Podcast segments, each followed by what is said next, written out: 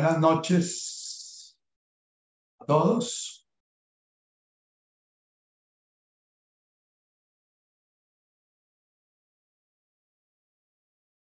Vamos a iniciar nuestra meditación eh, hoy eh, respondiendo o, precisando algunos conceptos sobre lo, lo, dos preguntas que la vez pasada no alcancé a tocar y, y sobre el comentario que hizo ella, eh, que compartió ella.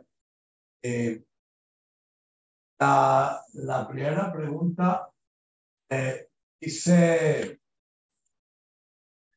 podríamos decir que la sombra de la que habla Pablo Dors es lo que en Oriente llaman karma. Eh, la vez pasada habíamos publicado un, eh, o alguien había publicado un video de Pablo Dors, Mercedes tal vez, en el cual hablaba de la sombra. Mm. Eh, la sombra y la luz son un concepto bastante occidental y bastante psicológico. el karma es un concepto eh, más religioso místico. Eh, y, bueno, el, el problema que tenemos nosotros es que habitamos y navegamos una conciencia racional consciente, eh, psicológica, en la cual la esencia de esa conciencia es estar dividiendo en luz, sombra, bueno, malo, eh, deseable, indeseable, etc. Eh, Jung comienza a aproximarse un poquito al, concepto de sombra de, karma, de, Oriente, en el sentido de que hay karma, hay karma bueno, hay karma malo, y como vamos viendo también, para Jesús no existe propiamente el mal, no existe propiamente el pecado, no existe propiamente ese concepto de algo indeseable, de algo que hay que eliminar, que hay algo que cambiar. Nos cuesta mucho trabajo en Occidente e inmersos en una cultura 100% dualista y 100% materialista espiritual, porque llevamos muchos siglos una iglesia que ha considerado la espiritualidad como una lucha entre el bien y el mal y, una lucha entre la virtud y el pecado y una lucha entre, entre el demonio y Dios.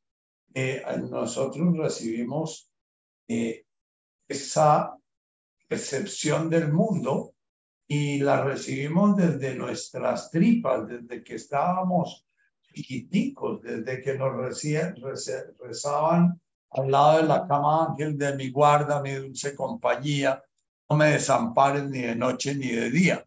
Eh, eh, desde, desde, muy pequeños eh, estamos oyendo permanentemente que el universo es una lucha entre el bien y el mal, una lucha entre la luz y las tinieblas, una lucha que hace que nuestra percepción del mundo en sí misma le cueste mucho, mucho trabajo salir de la prisión de esa, de esa visión completamente dualista del mundo. Eh, hay otra, entonces, Karma es sencillamente parte de la aventura de la conciencia. La conciencia, eh, una comienza a manifestarse en el mundo de la forma. En esa manifestación del mundo de la forma, uno de los elementos que aparece en ese juego de la conciencia es el karma. Eh, y hay karma, y hay karma bueno, y hay karma malo, y hay, y hay dharma. El dharma de, alguna manera entra en juego con el karma, pero no es una opuesto.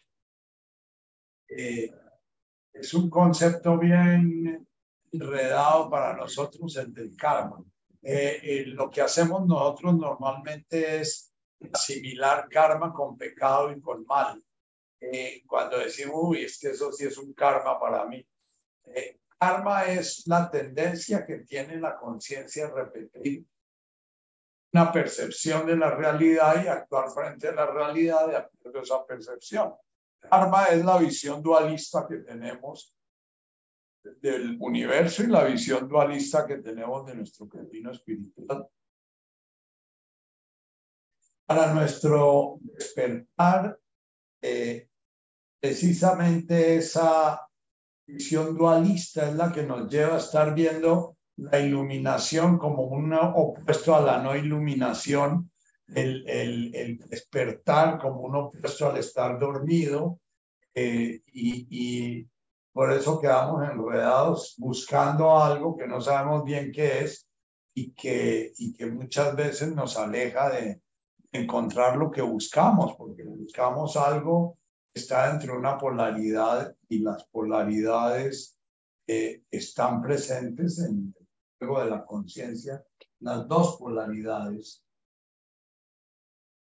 Eh, la Margarita eh, pregunta no entiendo bien la diferencia entre Abunde Guasmaya y Alajá. ¿Podría hablar un poquito sobre eso?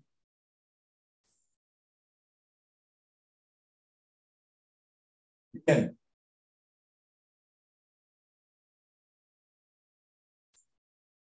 Voy a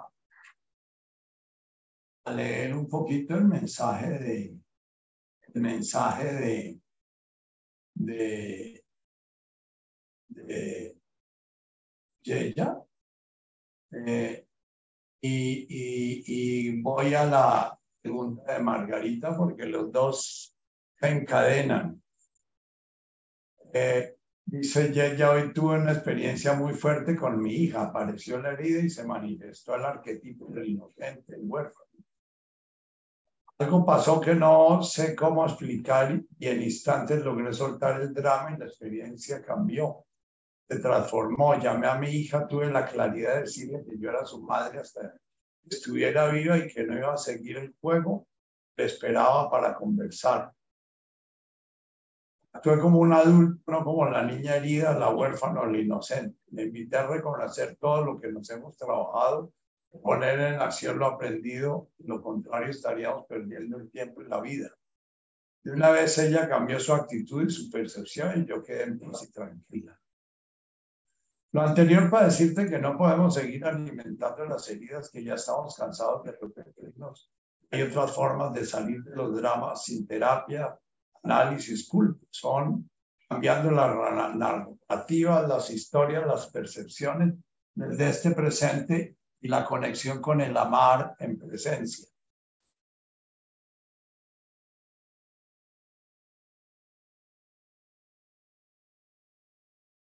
Bueno, aquí hay, esto es un mensaje eh, eh, claramente que está navegando una gran confusión. la gran confusión es creer que yo soy madre toda la vida. cuando cuando Jesús dice quién es mi madre y mis hermanos, es precisamente porque está entrando ya en un nivel de conciencia y que no se está identificando con un estatus, con un rol, que es el de madre. Eh, y cambiar, cambiar las, cambiar las historias o cambiar los roles que jugamos es nuestro drama es precisamente el ir haciendo cada vez más conciencia de la rigidez que habitamos. El querer ser madre toda la eternidad.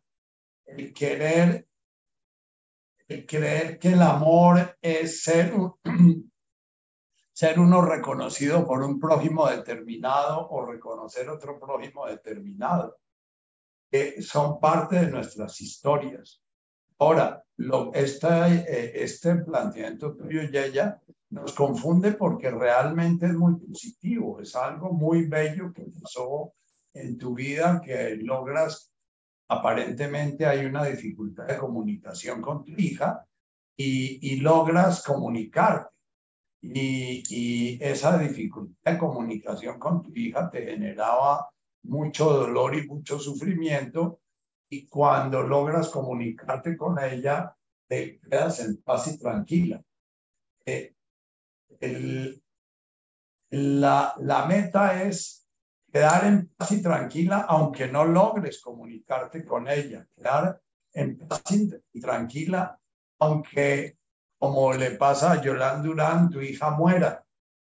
Quedar en paz y tranquila eh, la medida en que te dejas de identificar con unos roles definidos que han, dado una identidad, han, han identificado con un, con un papel. Eh, eh, Richard Moss habla mucho de, de el rey Lear. Eh, saben ustedes, el rey Lear es un drama de Shakespeare, que de un rey que termina condenado a muerte y todo le sale mal, ¿no? Y entonces dice que el, que el actor que está representando al rey Lear, si no se acuerda que es un actor que representa al rey Lear, se identifica con el rey Lear y va a sufrir toda la vida. La esencia, el despertar espiritual es descubrir que no somos el rey Lear, el descubrir que estamos representando un papel y que en ese papel nada es absoluto, todo es eh, impermanente, todo hace parte del juego de la conciencia. Cuando decimos Apum de Washmaya, estamos planteando que la divinidad está presente de la misma manera en todas las manifestaciones, en la manifestación de la mamá buena, la, la mamá mala, la, la, hija buena, la hija mala, el, hijo que se echa a perder, el hijo que se gana, el hijo que... Ahora, hay un nivel de conciencia que vamos a hablar un poquito de, de ahorita, voy a hacer una lecturita, eh, que es un nivel de conciencia en el cual es muy valioso lo que te aconteció es el nivel de conciencia de nuestra conciencia psicológica, de la cual hemos estado hablando a través de nuestros arquetipos. Eh, nuestros arquetipos del ego, eh, el inocente, el huérfano, el guerrero, el ayudador, son una etapa de nuestra vida en la cual cada vez que logramos dar un paso a relacionarnos en más bienestar, en menos conflicto, menos atrapados en el drama de los opuestos, el drama de hija buena, hija mala, de madre buena, madre mala, en el drama de eh, buen amigo, mal amigo, traicionero o, leal, qué sé yo, en la medida en que nos vamos dejando identificar con esos, esos roles que son muy eh, los arquetipos del ego, comenzamos a navegar los arquetipos del alma. Los arquetipos del alma, nuestra, nuestros puntos de identificación, dejan de ser esos puntos en los cuales nos identificamos con el rey Lía.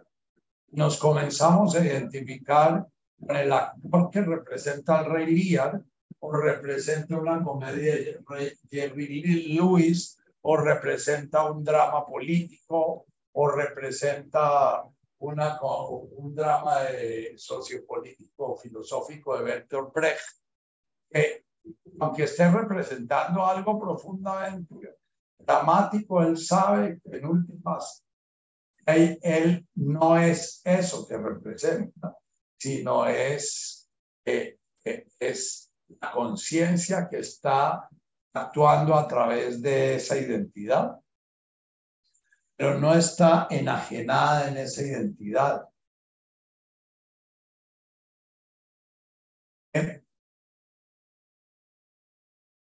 Cuando les acontezca algo como esto que tú describes, ella, haya algo muy, muy bueno con lo cual ustedes agradecen a Dios el que les hubiera dado esa bendición, el hijo perdido regrese como el hijo pródigo de la parábola, eh, eh, o que Lázaro resucite, como el, el caso de la resurrección de Lázaro, siempre pregúntense, gocen lo que están viviendo porque es una, un aspecto positivo dentro de esta conciencia dual, la conciencia de nuestro ego. Y, pero pregúntense si, y si no hubiera acontecido esto que para el ego era tan importante, yo estaría en el drama o yo podría eh, no identificarme con el drama, podría sencillamente leer eso que acontece como lo describe Buda o lo describe Jesús en sus dos últimas bienaventuranzas, como la ayuda que la vida me da para acordarme para acordarme que esto que acontece en, en, el día a día, esto que va pasando en el día a día, no es de lo que se trata en últimas, que de lo que se trata en últimas es de algo le da sentido a nuestra vida porque nos conecta con una realidad universal. Nuestra realidad individual y separada es muy difícil que llegue a tener un sentido claro, porque nuestra realidad separada, esa ilusión de ser seres separados, madres, hijos, buena madre, mala madre, buena hija, mala hija, eh, eh, buen amigo, mal amigo, buen profesional, mal profesional. Mientras estemos en nuestra identidad separada, todo el tiempo vamos a estar pivoteando entre un yo que se infla y se siente victorioso, un yo que se desinfla y se siente derrotado, porque es propio de nuestro acontecer en el mundo fenoménico, es propio de nuestro acontecer el estar nadando en la dualidad. Lo que buscamos es dejar de identificarnos con, ese, con esa dualidad, estar viendo la conciencia que está contemplando la dualidad. Vamos a hacer una lectura que es bastante confusa para explicar un poquito lo que pregunta Margarita, y al mismo tiempo para, para referirnos a dónde apunta Jesús con, eh, con, eh, con su enseñanza y con, y con sus evangelios. Hemos navegado casi todo el tiempo en, eh, el Evangelio de Mateo. Digamos que el Evangelio de Mateo es un evangelio muy explicable para nosotros, que fue traducido, es el primer evangelio que se escribe a partir del evangelio de Marcos y es un evangelio que se escribe ya muy, eh, aunque como dice el, Vicente Haya, eh, se escribe en un griego arameizado, un spanglish de, griego. De todas maneras, ya los valores griegos dualistas imperan en su lenguaje y, y, no, y, lo sacan un poquito de la profundidad de otros, otro par de evangelios que son mucho, mucho más profundos y para nosotros suenan como si fuera chino. Es el Evangelio de Juan, el Evangelio de Tomás. Digamos que el Evangelio de Mateo nos habla muy claramente palabras que pueden decir, decimos, abunde Washmaya, estamos de todas maneras asomándonos a sonidos que son experiencias sin embargo, nosotros occidentales, grecolatinos, los leemos como sustantivos. O sea, para nosotros es como el Padre nuestro, es como el Padre de todo y cuando invocamos Afum, tenemos la posibilidad de volver un objeto a esa energía fundamental que fluye y que está permanentemente en movimiento y en manifestación y en creación y destrucción. Eh, el Evangelio de Juan ya es un evangelio, lo mismo que el de Tomás, son evangelios que no, no permiten agarrar. Guashmaya es como un cielo que nosotros, o como un universo manifiesto de objetos que se nos presentan. Podemos decir mil veces el abum de Guashmaya para que ese, ese par de sonidos comiencen a adquirir su característica de no ser objetos que podamos así coger y decir es esto y comencemos a ver que se refiere a una forma de experimentar el universo. Eh, si yo estoy en este momento viendo la noche que hay frente a mi ventana, en arameo habría una palabra para decir qué es lo que estoy sintiendo cuando estoy viendo la noche eh, frente a mi ventana. Eh, y esa palabra eh, es una palabra que se refiere a una sensación, se refiere a una, una forma de vibrar. entre otras porque, como lo hemos dicho en otras charlas, el ser humano no es un, no es un cuerpo al cual se le pone un nombre ese nombre va a representar un cuerpo que siempre es el mismo, con una identidad que se puede eh, eh, mandar a través de un eh, Twitter o a través de un Internet y se sabe de quién se trata, ¿no? Para el, hebreo arameo de la época de Jesús, un ser humano era un campo vibrante, por eso lo, lo relacionaban más con un sonido que con una imagen. Decía la vez pasada que los hebreos no hacían imágenes de Dios ni hacían imágenes de sus profetas, porque es que un sonido no se puede representar en una imagen. Un sonido es una experiencia o una sensación es una experiencia. Nosotros volvimos el mundo, lo volvimos un objeto visual estático. La imagen visual que nosotros fuimos creando fue fotografías. Ellos no tenían ni siquiera una imagen de sí mismo clara porque no tenían espejos.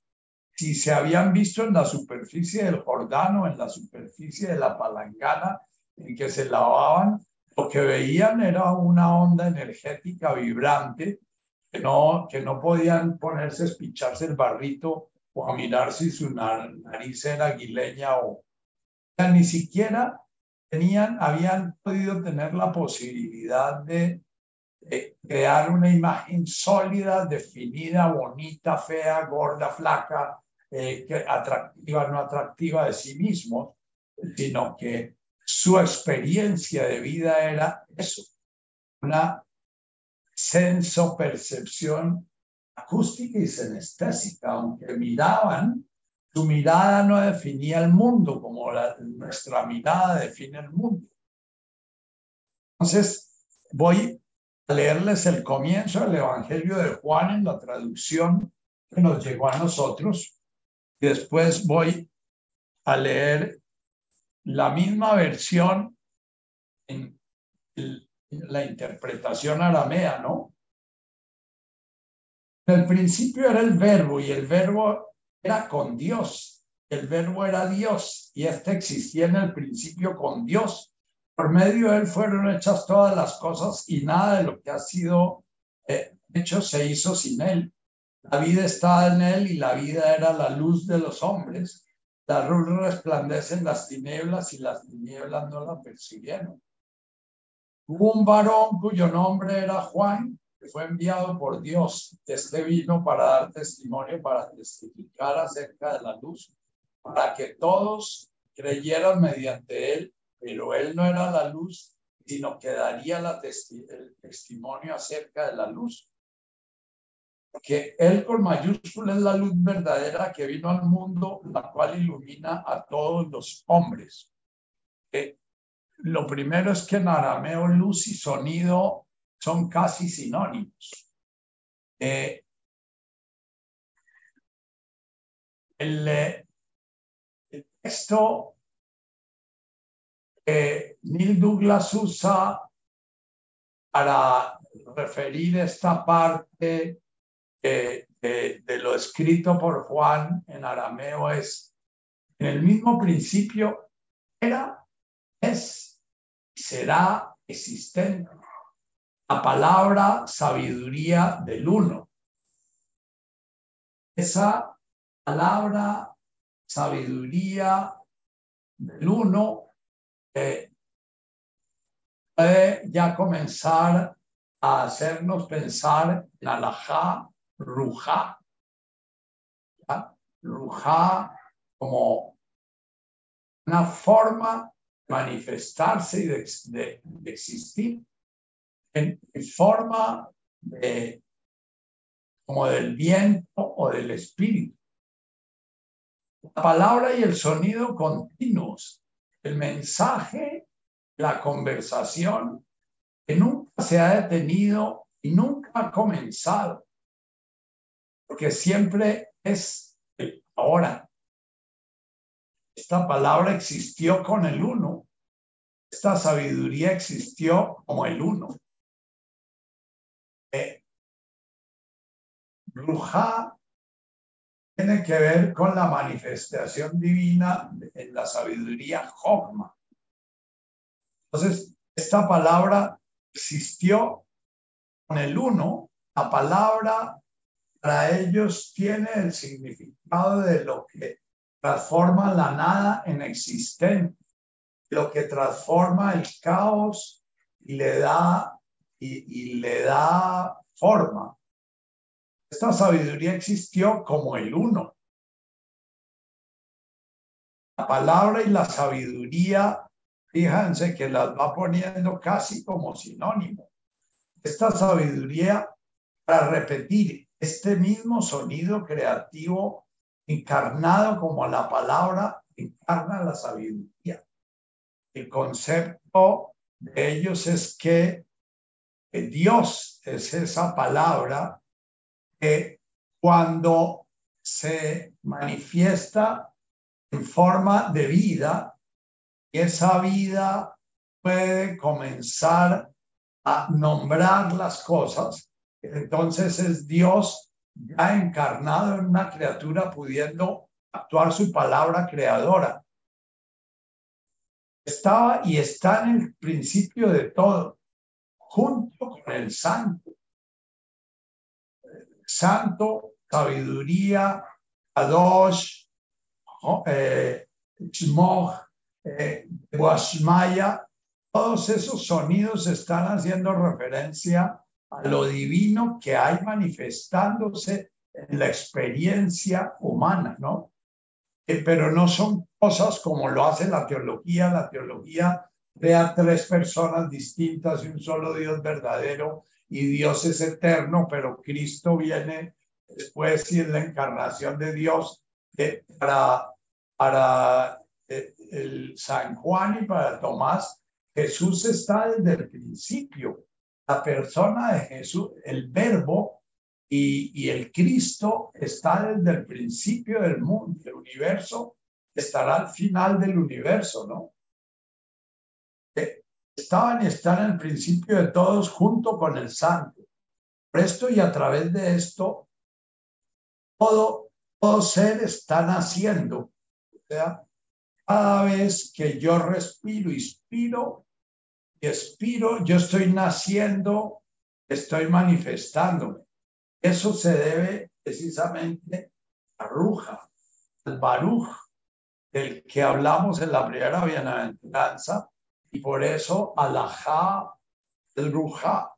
Alajá es el todo manifestándose en el respirar, manifestándose la respiración. Todo todo ser está naciendo y Sin esto, nada puede nacer. Nacer para ellos es cada respirar. En esto y con esto viene todo lo viviente.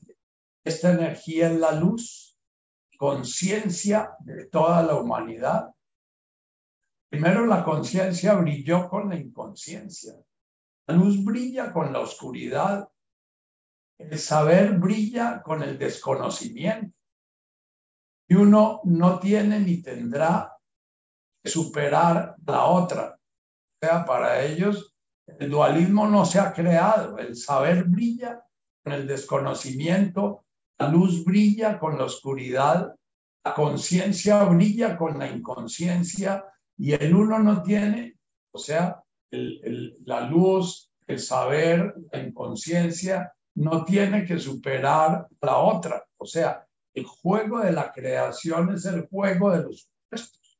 Nosotros vivimos fantaseando una, una sociedad en que solo haya buenos, los malos desaparezcan, en que solo haya eh, eh, bondad y desaparezca la maldad, y que solo exista la comunicación y no exista la incomunicación. Por eso cada vez que logramos que uno de los opuestos prevalezca sobre el otro, sentimos que si el que prevalece es el que llamamos bien, sentimos que ese es el bien, y si lo que prevalece llamamos mal, entonces sentimos que eso es el mal.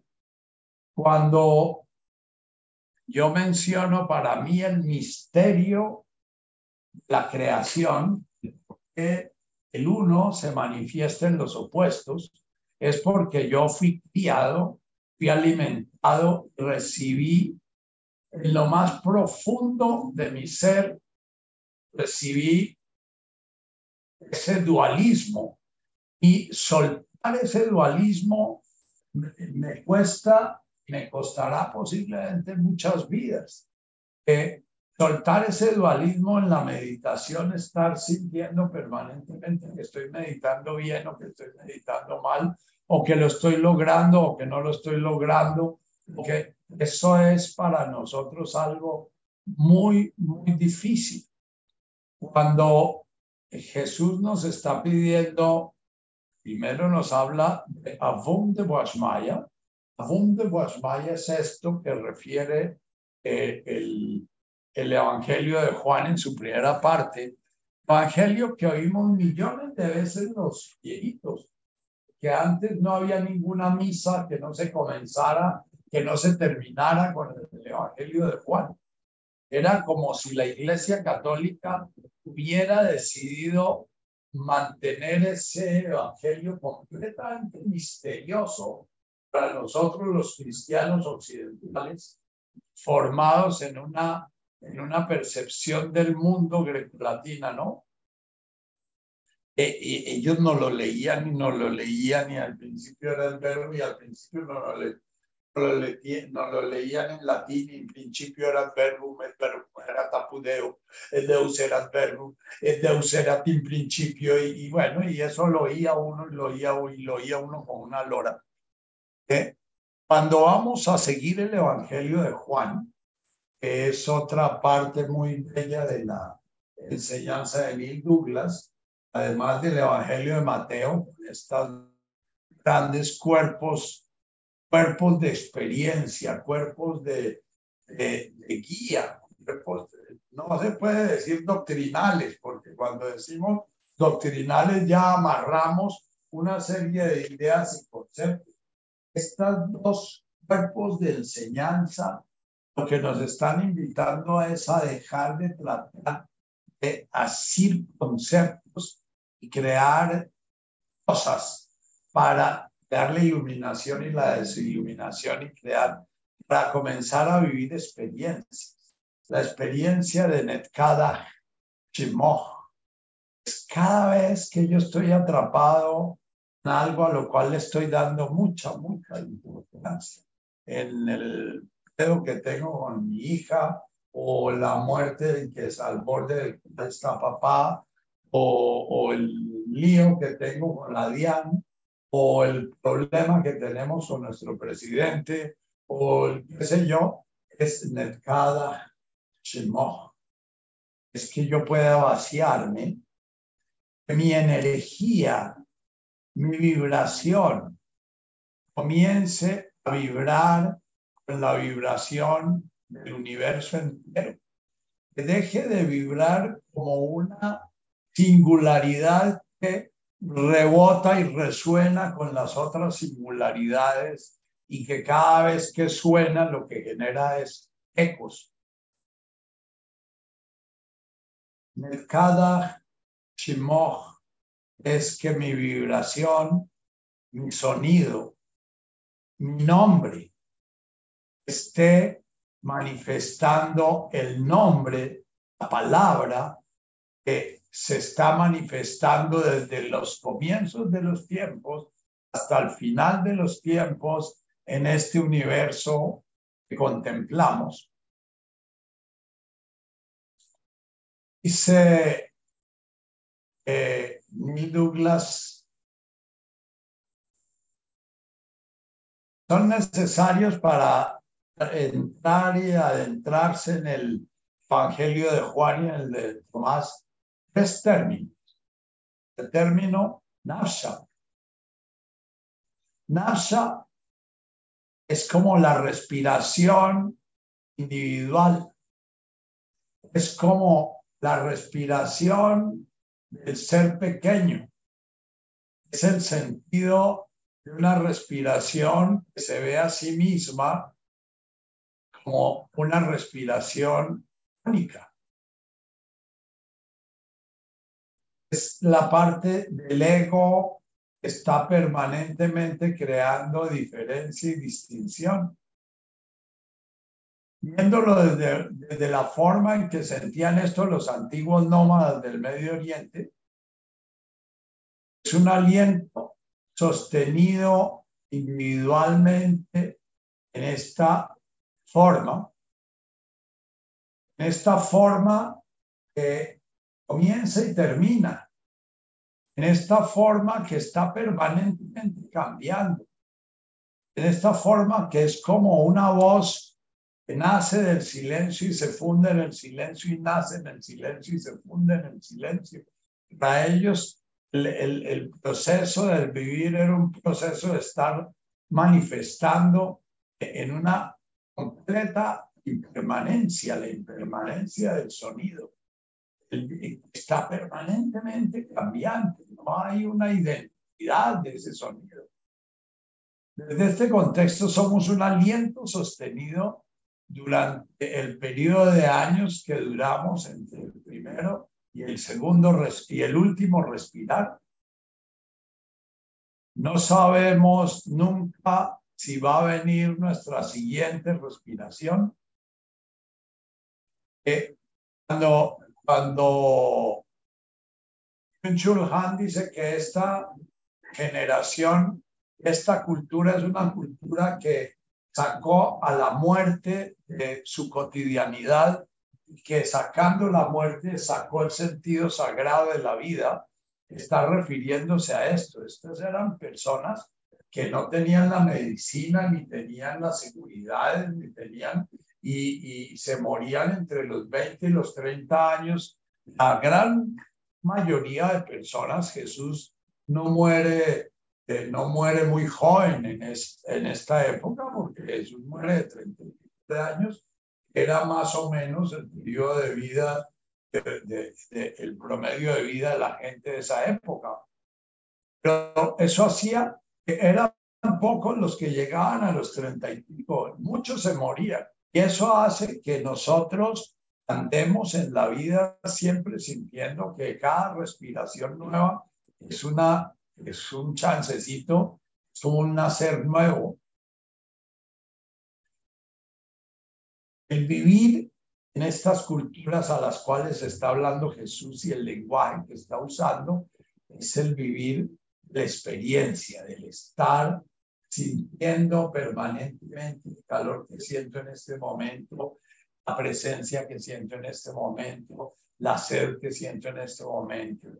Y lo que, lo que integra todas las sensaciones y las, y las y las emociones y los pensamientos que estoy teniendo en este momento para ellos era la sabiduría sagrada. Hogma.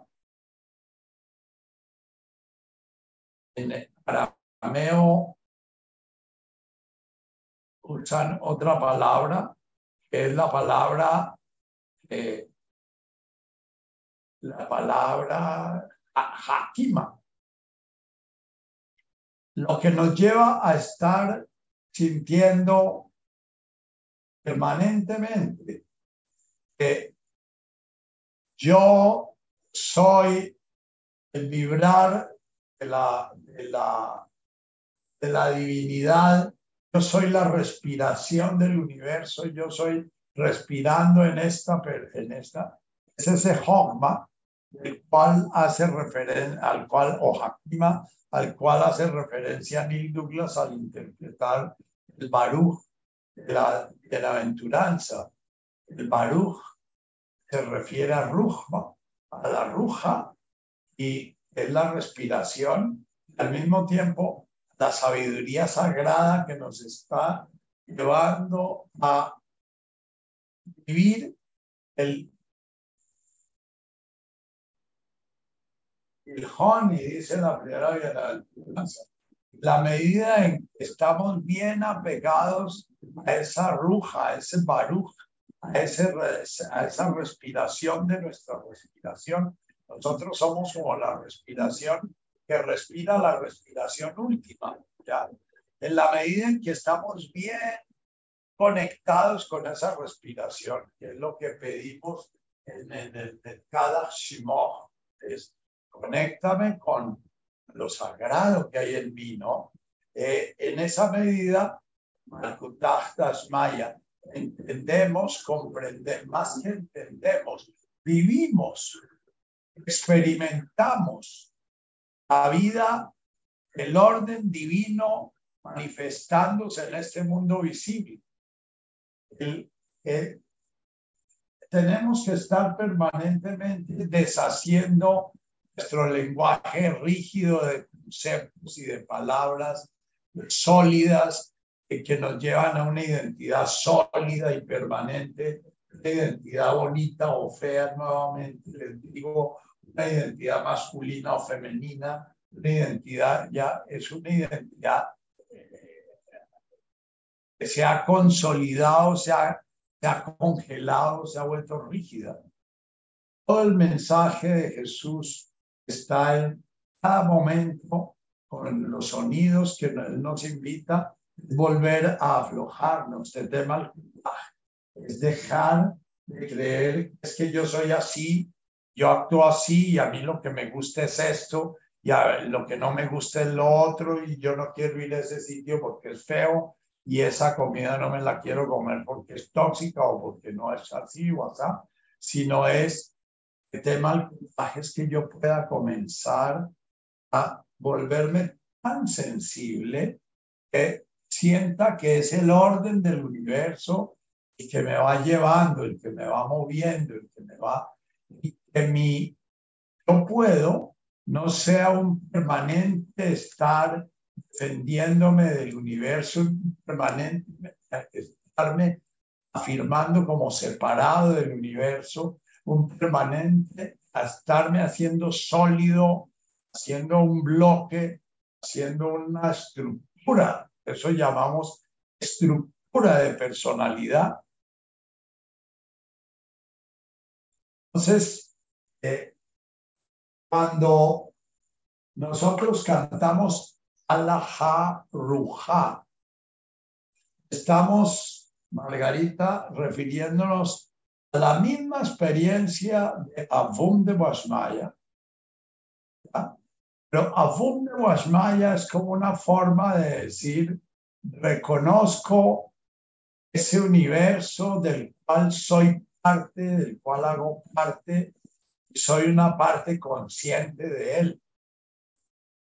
Y a estoy haciendo conciencia de que en mi experiencia presente recibo a ese ser se está manifestando en todo, lo percibo a través de mi respirar, lo percibo a través de mi sentir mi energía vital.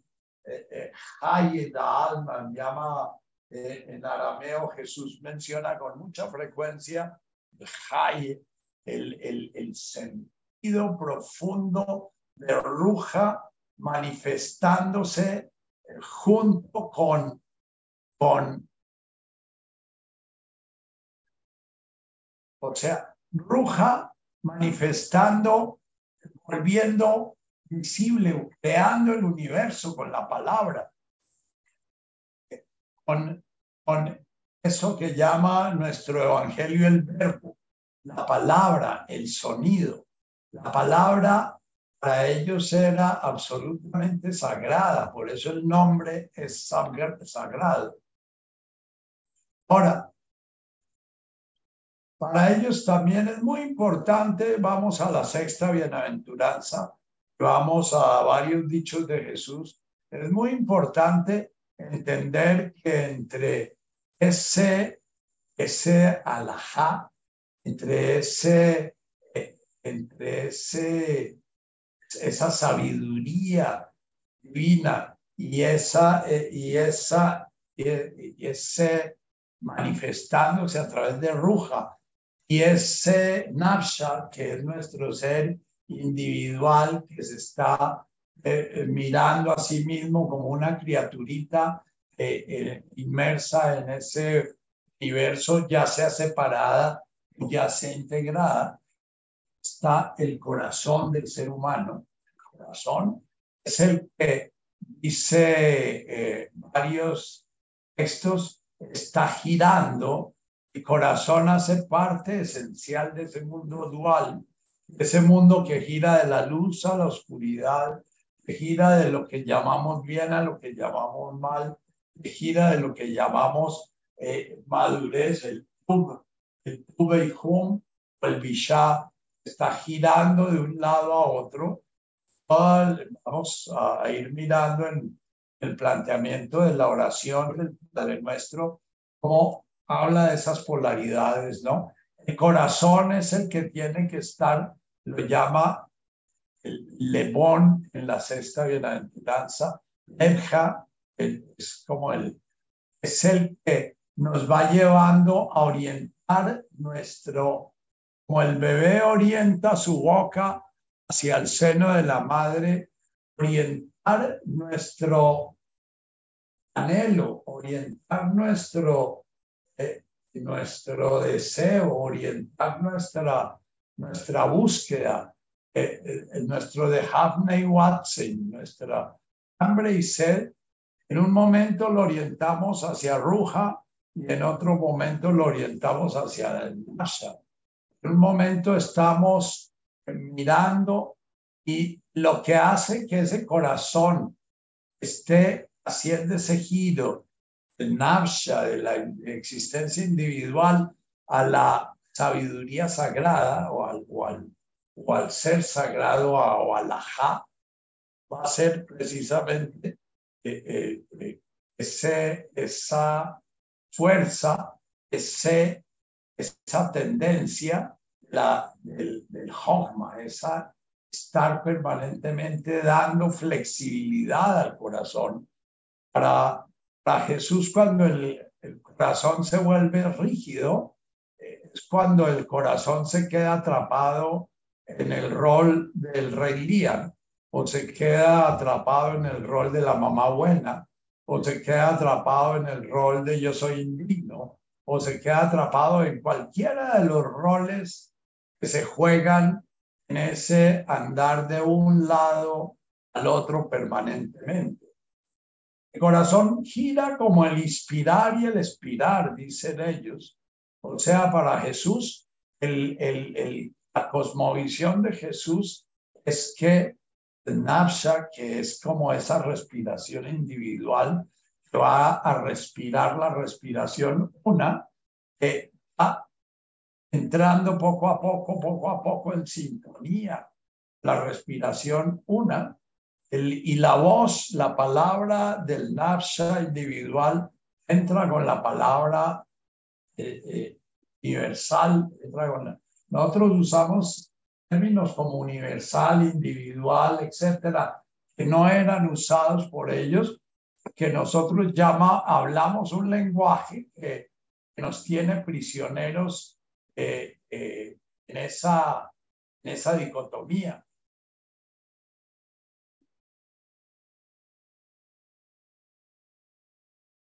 Dice eh, Neil Douglas en esta primera explicación que cuando nosotros despertamos de un sueño, el sueño es, un, es una experiencia de vida de, solo imágenes, no hay, no hay conceptos ni hay palabras, según él.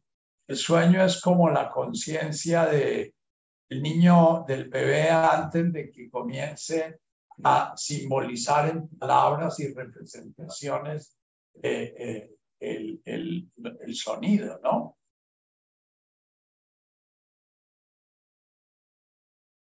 Dice, para ellos hay problemas cuando el corazón se pone rígido y no puede ir de un lado al otro. Eh, recibimos la ayuda de la sabiduría sagrada o del sentido sagrado. Los antiguos se preguntaban cómo yo había llegado a ser un ser individual. Ellos se preguntaban cómo llegó a darse ese sentido del yo. A veces podemos perder ese sentido. Podemos pedir ese sentido a través de la oración o la meditación. Eh, el, libro de Proverbios cuenta la historia de la sabiduría sagrada la palabra hebrea hogma, que se refiere a esta sabiduría, también puede referirse a un sentir sagrado. Cada shimoch es un sentir sagrado, ¿no? Estamos rodeados de mil impresiones distintas en la percepción a través de los sentidos. Tras todas estas percepciones se crea un yo congruente. Como digo, yo veo, ellos dicen que este es el sentido sagrado, en hebreo Hokma, en, arameo Hakima. Entonces, eh, uno, el, la, la, reflexión de, de Yaya eh, es una reflexión muy bella en un espacio de conciencia y es una reflexión que nos lleva a reflexionar el por qué se nos vuelve un logro, se nos vuelve un fracaso algo, el por qué algo se nos, se nos ha quedado rígido. Ahora, el ir disolviéndonos, el ir creando una sensación de nosotros más que una imagen de nosotros. Ese es un producto de la meditación. En la medida en que meditamos y meditamos y vamos creando una imagen de nosotros mismos, como meditadores vamos creando un idolito y vamos creando un yo que es materialismo espiritual. En la medida en que caminamos y caminamos y caminamos y seguimos viendo las polaridades y sintiendo las polaridades sin entrar en depresión porque entré en esto que no me gusta o en eh, euforia porque encontré esto que me gusta, sin entrar en, en, falso triunfo porque logré esto y logré salir de esto. Eh, en ese sentido, vamos haciendo un camino en el cual el, el, el, Napsha va sintonizándose con va sintonizándose con la sabiduría divina. La sabiduría individual, que es la que invocamos en Havlan Lachma, la sabiduría eh, cuando hablamos de Havlan Lachma o Haulan Lachma, estamos diciendo, estemos muy alertos a la sabiduría presente en nosotros, que es la sabiduría que se ha encarnado, el verbo se hizo carne y la, la palabra en hebreo es nació. Es el mismo término de la, de la de la unión sexual. El, verbo se hizo carne y yació con nosotros. Y, pasó a vivir con nosotros y dentro de nosotros. Y eh, eso es el sentido profundo del, del, del, mensaje de Jesús. El mensaje de Jesús lo que nos viene a decir es que el verbo se hace carne. El verbo que es el, el principio, es Dios, es el alajá, que es, se hace carne y habita dentro y con nosotros. Ese es el, el, el, en el corazón pivotea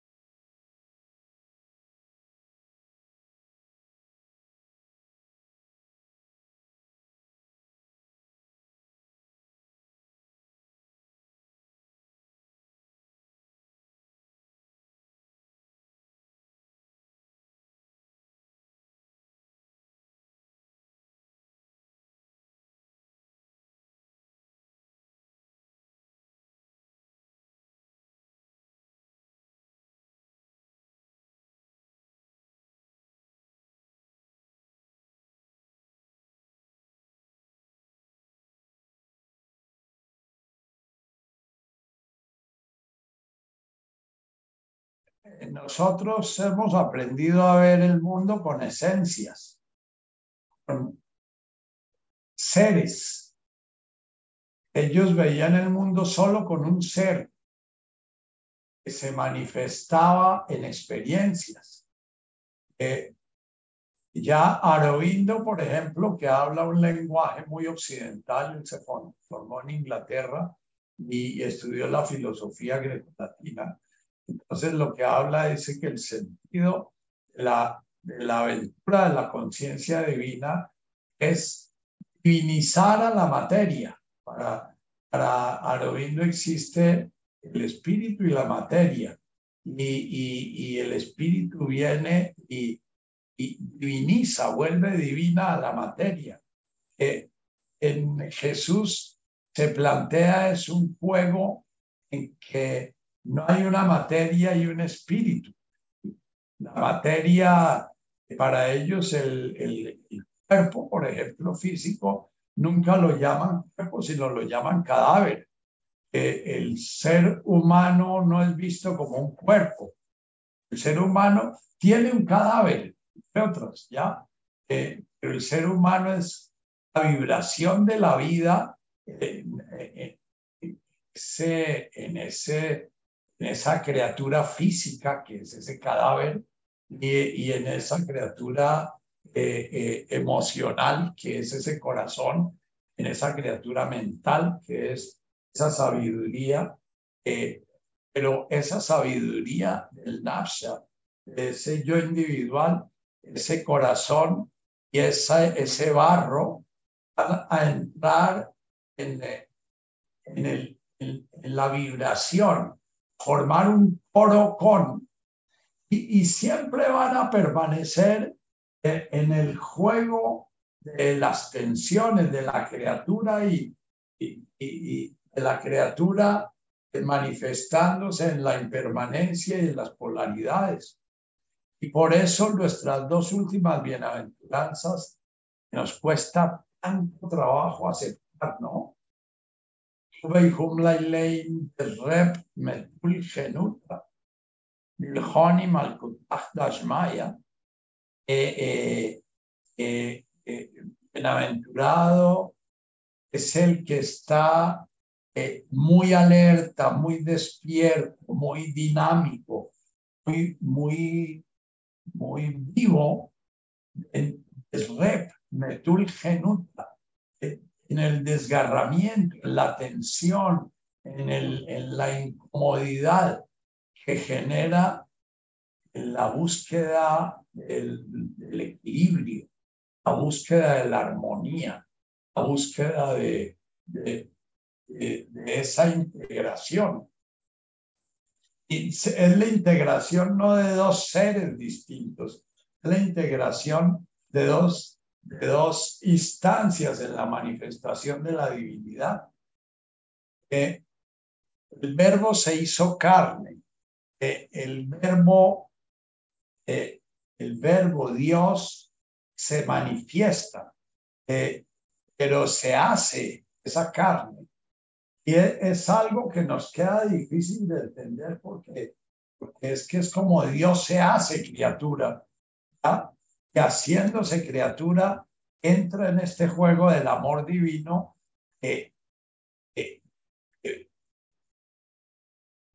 no hay, no hay palabras para explicarlo bien. Los místicos cuando lo sienten, sienten eh, un gozo infinito y sienten al mismo tiempo dolores profundos frente a este eh, La última bienaventuranza Vuelve nos habla de que este proceso de, la mente, el corazón y el, cuerpo eh, eh, haciendo su camino de despertar al reino, han vivido desde también los, todos los, las personas que han estado despiertas. Eh, los profetas traducen nuestro, nuestro lenguaje, pero el término arameo es navilla, que es todas las personas que han estado como tocadas por, ese, por esa búsqueda y esa danza de la divinidad con su criatura. Bien. Entonces, el, el, eh, tanto el karma es un concepto eh, eh, visto en Occidente como un concepto como el del mal. Hay que, hay que sanar como el, el, el concepto de, de, lo bueno y lo malo y lo indeseable y lo deseable, la incomunicación y la comunicación. Eh, cuando Jesús habla de amar al enemigo, está refiriéndose a eso, a que hay en el, en el amor, en el amor al enemigo hay la, la conjunción de la luz y las tinieblas. Eh, eh, la traducción nuestra dice que las tinieblas no la conocieron. en la traducción aramea dice las tinieblas permanecen con la luz y ni una va a, a acabar con la otra.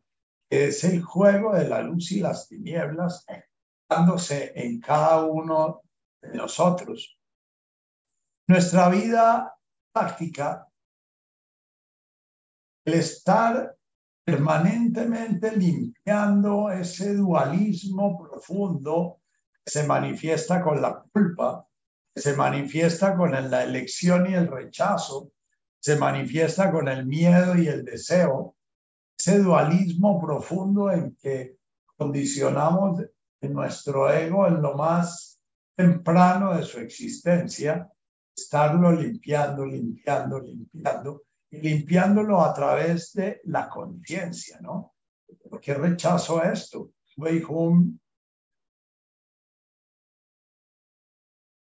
La segunda bienaventuranza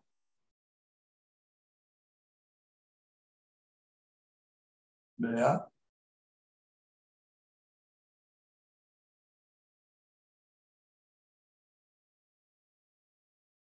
La máquina, se me van a veces las palabras. Tuve home, no, no, perdón. Mascani Baruch, tuve home. Y se me olvidó la segunda. La, palabra que se refiere la segunda es el permanecer en ese, ese mismo de el permanecer en la tensión sin huirle, permanecer en la tensión eh, eh, perdón, Veihum lauile, Canon Bayom, que cuando logramos permanecer en la tensión conscientemente, eh, invocando la sabiduría, respirando la respiración que nos respira, vamos a ser integrados, vamos a ser eh, eh, integrados es la palabra. Entonces, toda la enseñanza, las bienaventuranzas y el Padre Nuestro nos están hablando de estos, este napsha, de esta sabiduría divina que nos ayuda a estar orientando nuestro corazón en una línea, en la otra línea, en irnos a veces para un lado, irnos a veces para el otro lado, estar permanentemente recordándonos esa búsqueda de la justeza, esa búsqueda de, del equilibrio, esa búsqueda de no perdernos ni de lo divino, ni en lo divino, ni en, en lo humano, en el sentido individual, ¿no? Vamos a cerrar nuestros ojos.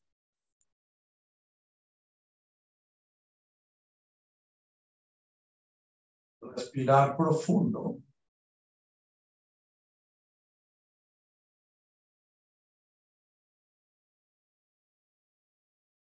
Recibiendo el silencio que se genera en nosotros.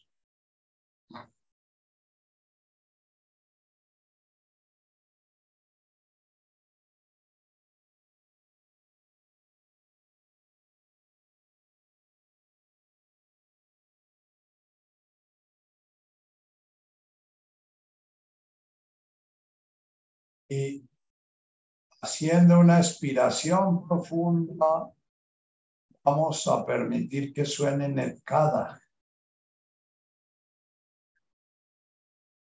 Un vaciamiento, un soltarnos, un voltear la vista, la mirada, el corazón hacia, inspiramos profundamente,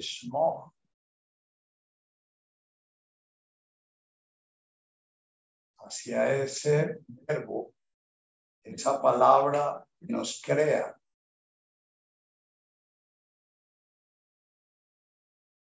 Se hace carne en nosotros.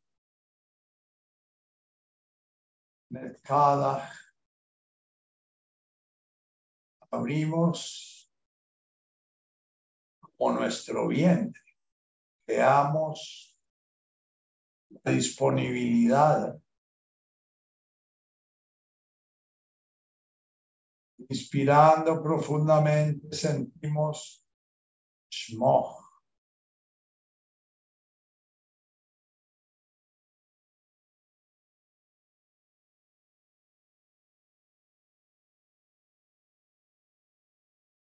Siente profundamente ese encuentro. Corazón.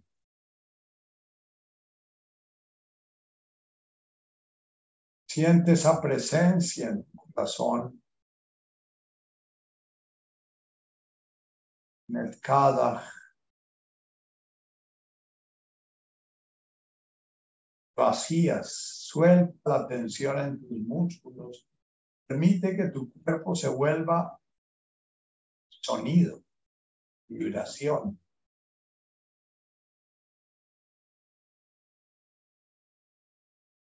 Shmoch. Respirando profundamente. Respirar de todo el universo. El sonido sagrado que habita.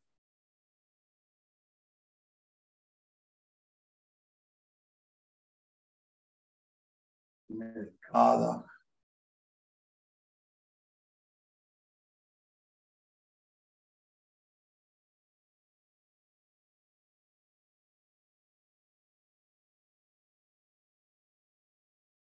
Toda tu intencionalidad abriéndose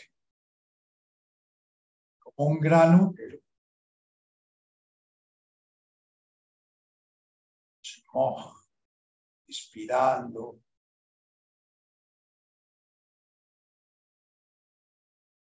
Sintonizando.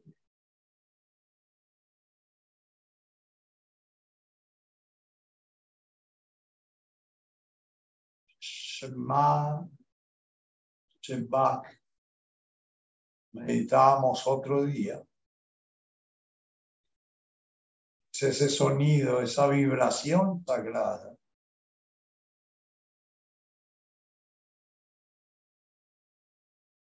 Tornándonos en vibración vital.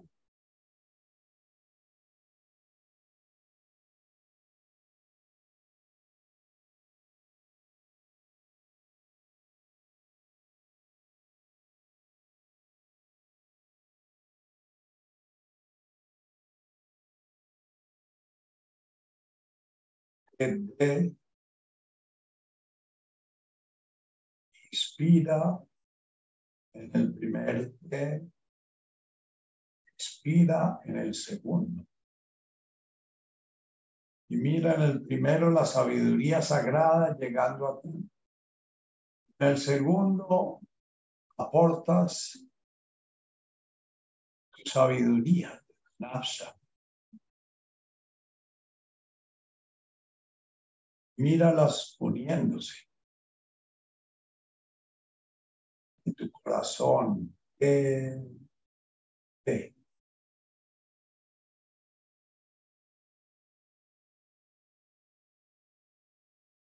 la expiración, el segundo te, te permite sonar Malkutaj.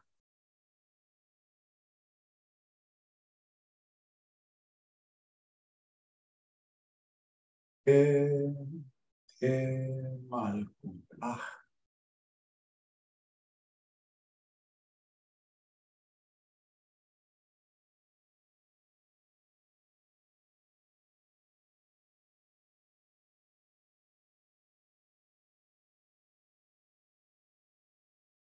corazón se une a ese gran corazón tu yo puedo se une a ese gran yo puedo. Eh, eh. Lo nombras ese sonido mal Sonido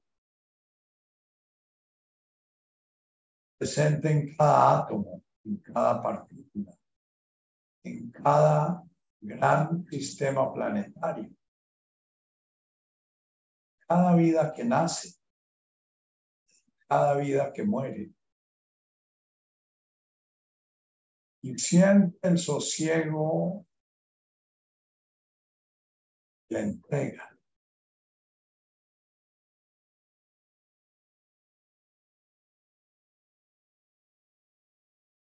Eh,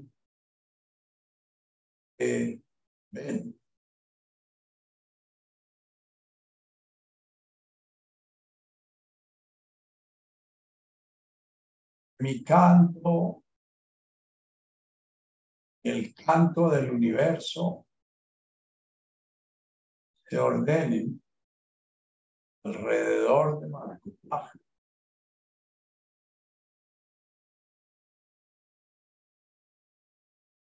Mi poder, el poder de Alá.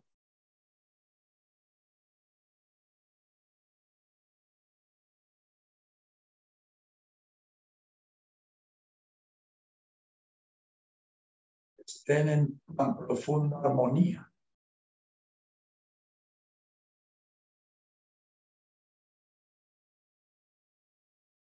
Se manifiesta en el gozo de Wahaila, Guatesmuta. Jaila,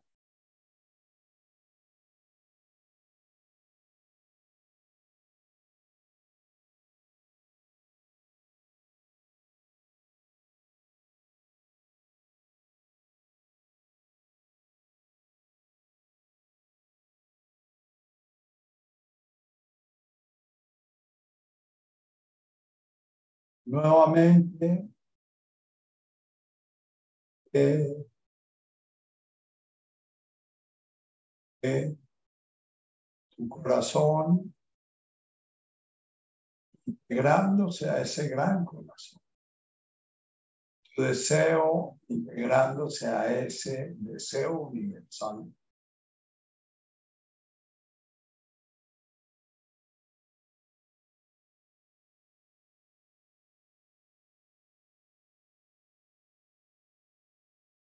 Manifestándose en profunda armonía.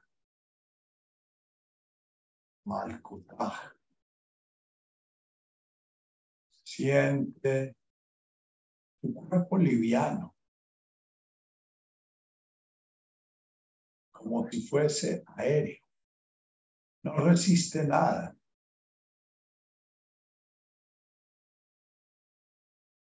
Va sin esfuerzo en una determinada dirección. No la decides tú.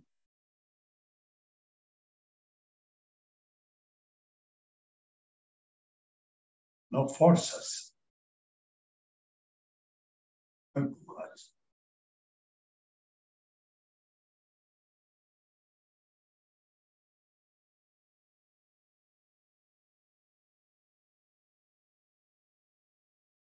Si esto acontece, Nehuey, la consecuencia siriana.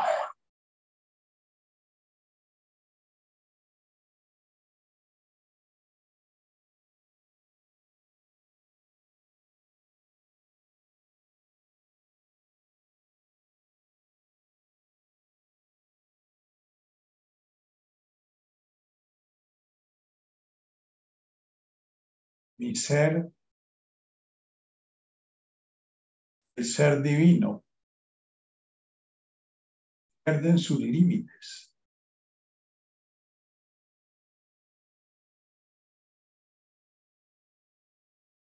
Límites que he creado desde mi pequeño nafsa, límites ilusorios.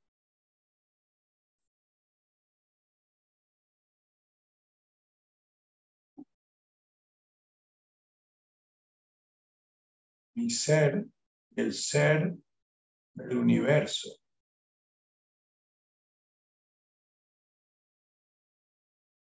No se diferencian. El dolor del universo es mi dolor, la alegría y el gozo del universo. Es mi gozo.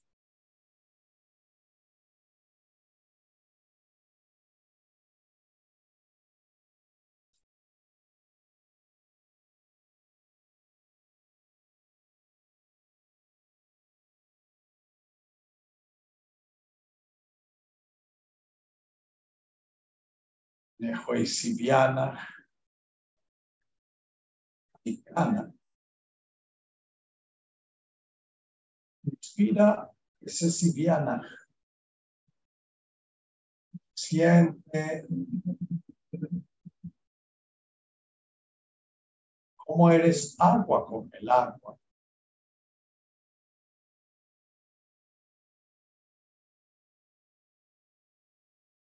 Aunque aún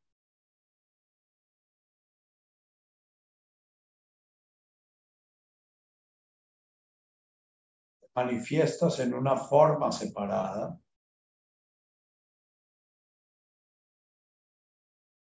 Descubres tu identidad, el viento, el agua, el fuego.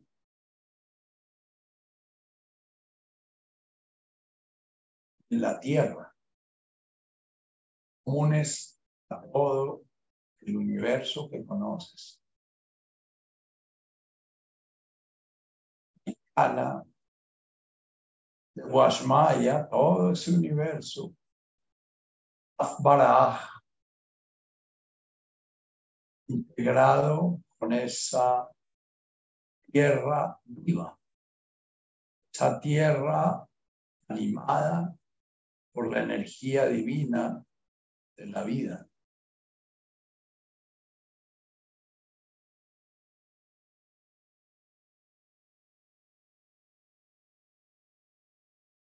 Inspira Nehuesibiana. sintiendo límites se desvanecen. Aikana, Washmaya, Baraja. Espinas. Aikana, algo es integra en el ser. Washmaya, Baraja.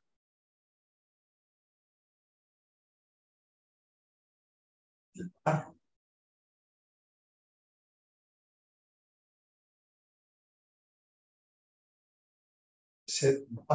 de Adán que fue insuflado con la vida, soplo divino,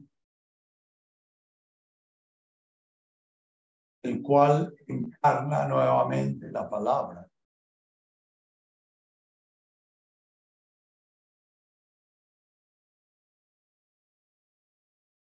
Habita entre entre relaciones dentro tuyo.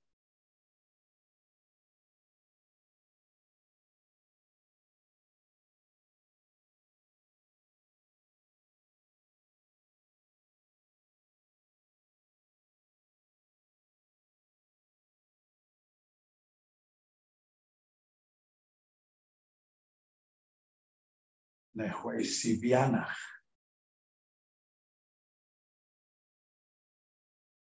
Desaparece tu identidad separada.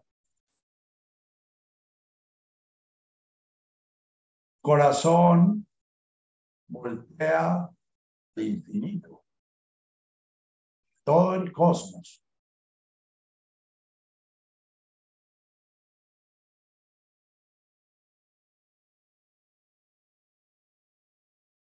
Ana, Washmaya, Afraha.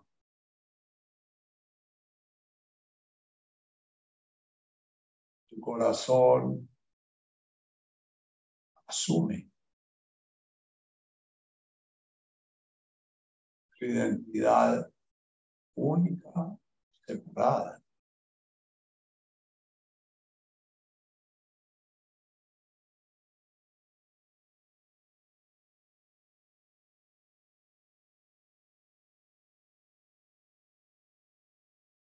Única y diferente. Más cuando tu corazón está aikana, integrando, no separada, integrada.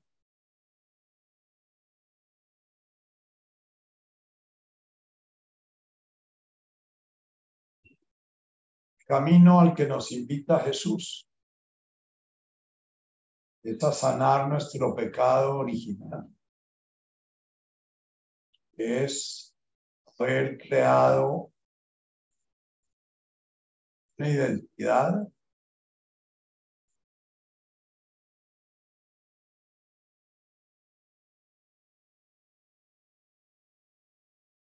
que fue creando día a día a través de los procesos era en era una mayor separación entre cada forma individual y una mayor identificación con esa forma individual.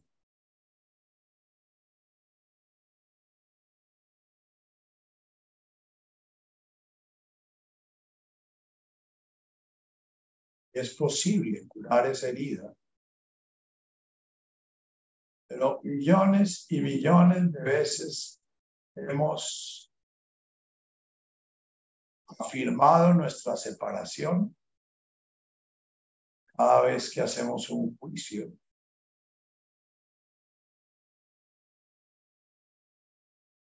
Cada vez que nos sentimos distintos y diferentes cada vez que dominamos cada vez que controlamos estamos afirmando nuestra separación.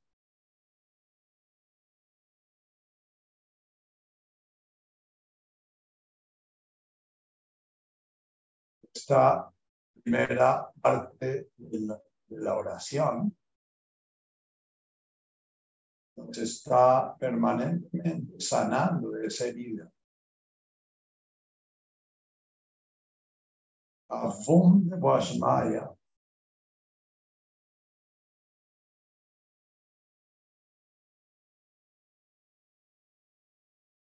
Uno, el universo, manifestando ese principio amoroso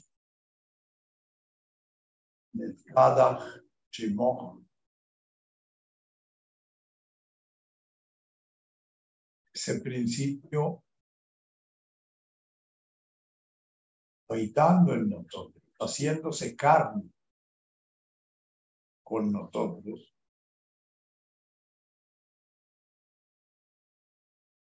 Malkutaj, esa voluntad individual al servicio de separarse, diferenciarse, crear una mónada.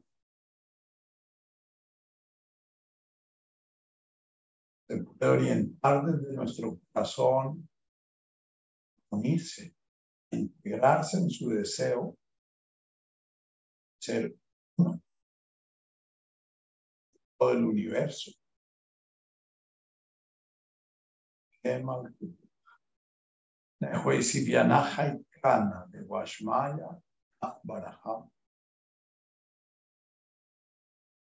De tal manera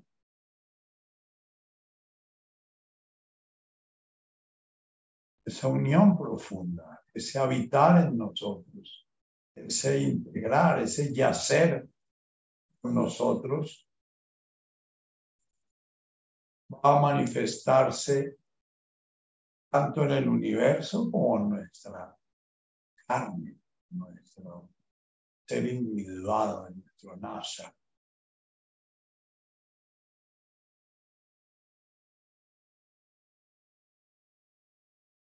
La medida en que esto va sucediendo,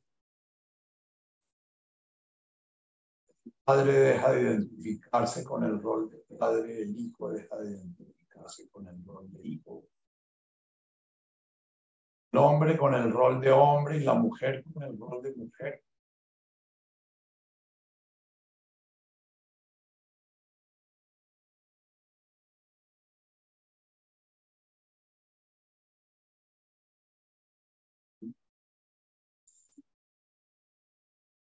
Hoy nos despedimos.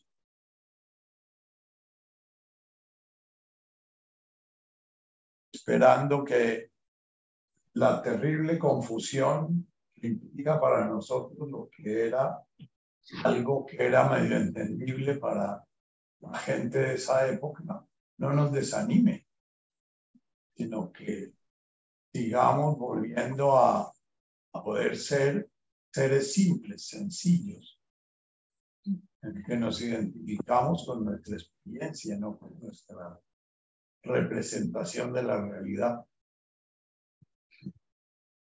Alicia, la Olguita, la Martica.